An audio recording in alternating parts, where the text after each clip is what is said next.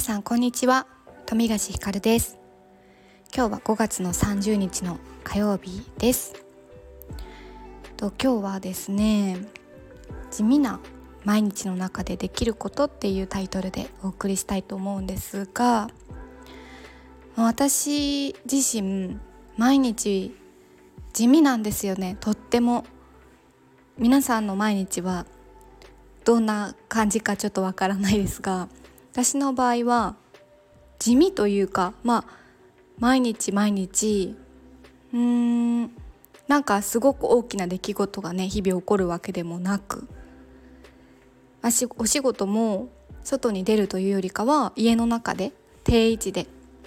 やっていて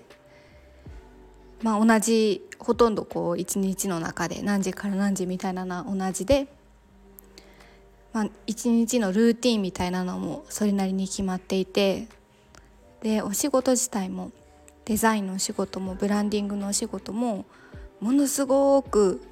地味なんですよね。まあ、ほとんどパソコンの前にいますし毎日毎日何度も言うようですが地味だなと思いながら暮らしていますがなんかそんな地味な毎日皆さんももしかしたら私も同じように地味だなとか毎日同じことの繰り返し例えば会社にね行ってらっしゃる方もこの時間に出勤してとかっていう時間は決まってるしとか子育てであの主婦として毎日頑張ってらっしゃる方もお子さんとの毎日あ同じような繰り返しだなって思ったりとかあるかなって思います。私も今お話ししたみたいに毎日同じことの繰り返しだなとか一日振り返った時にあなんかすっごい地味だったなとか今日も特に何か大きなことがあるわけでもないなとかっていう風に一日がスタートしたり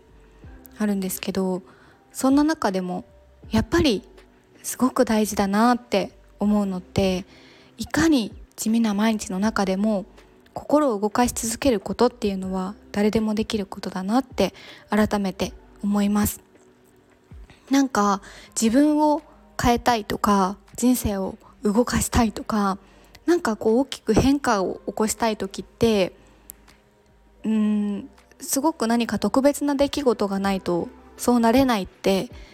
思いがちだなって最近気づいて。私も何かこう変化をしていくために大きな波が必要だとかなんかそれって自然とやってくることだと思うのにわざわざそこを設計しようとしたりとかってまあちょっと具体的にパッと今思い浮かぶ事例がないんですけどなんか大きなことがないと変化していかないって思うことってすごく多くないですか？っていうかそれがやっぱりこう目に見えて SNS とかで分かりやすいからこそ私にはあのなんだろう何も大きな出来事がないなとか変化に及ぶようなことってないなっていうところですごく落ち込んだりとか焦ったりとかってよくあるパターンなのかなって思うんですよね。でもすごい最近思ったのはそんな大きな出来事って毎日あるわけでもないし、まあ、毎日あったらいいですけどね でもその毎日の繰り返しの中でも地味な毎日の中でもいかにして自分が心を動かすことができているかそこで何を感じることができているのかっていうところがとっても大事なんじゃないかなって思います。なんかあのー、同じ出来事昨日と同じ出来事だったとしても昨日と同じお仕事だったとしてもその中で何を感じるかとかこう平凡な会話の中でも自分の心がどんなところに動く動くのかとか一日を通して何に気づいてどんなことを感じて過ごしたのかっていう本当にミクロな自分の心の動きみたいなところをしっかり目を向けて見ていくことでそのやっぱり、まあ、大きな変化ボーンって出来事でなくても積み重ねだなって思うんですよね変化って。なのでそこのミクロな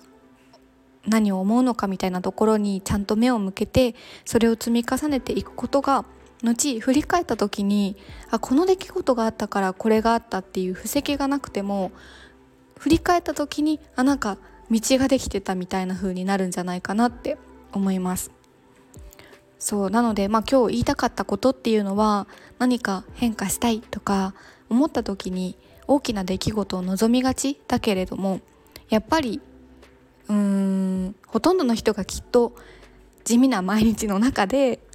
きっとまあ他人から見たら地味じゃないなって思っても自分自身はすごい地味だなって思う毎日の中でも自分が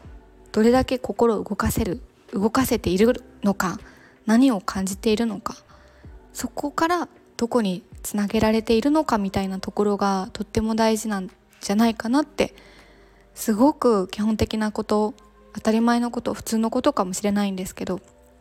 忘れがちだなって思ってます。で最近思ったまあこれも思ったことになるんですけどそのなんかこう感じたことみたいなのを伝え続けることそれは毎日の中であこれ気づいたでもいいしやっぱり私の軸にある思いってこれだなでもいいしなんかちゃんとこう伝え続けることが私にはとっても弱いのかもしれないって最近気づきましてというかまあそうなんですけど そうで何かこう続けるとか継続していく表に出していくって新しい何か思いつかないといけないって思いがちだけど同じことでこれもいいんだよなって最近再確認したんですよね。とにかく伝え続けることっていうのが大事でそこがきっとうーんブレてもいいけれども、うん、毎日毎日別にそこが変化していかなくてもよくて同じことを伝え続ける。それだけで自分にとってもっとよりその思いっていうのが強くなっていくのかなって思いました。はいなので私は、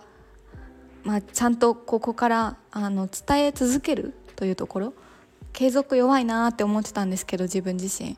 それってなんかこう伝え続けるっていうところに変換してみたらもうちょっとこう何を伝えたらいいというか、まあ、何を表に出したらいいかって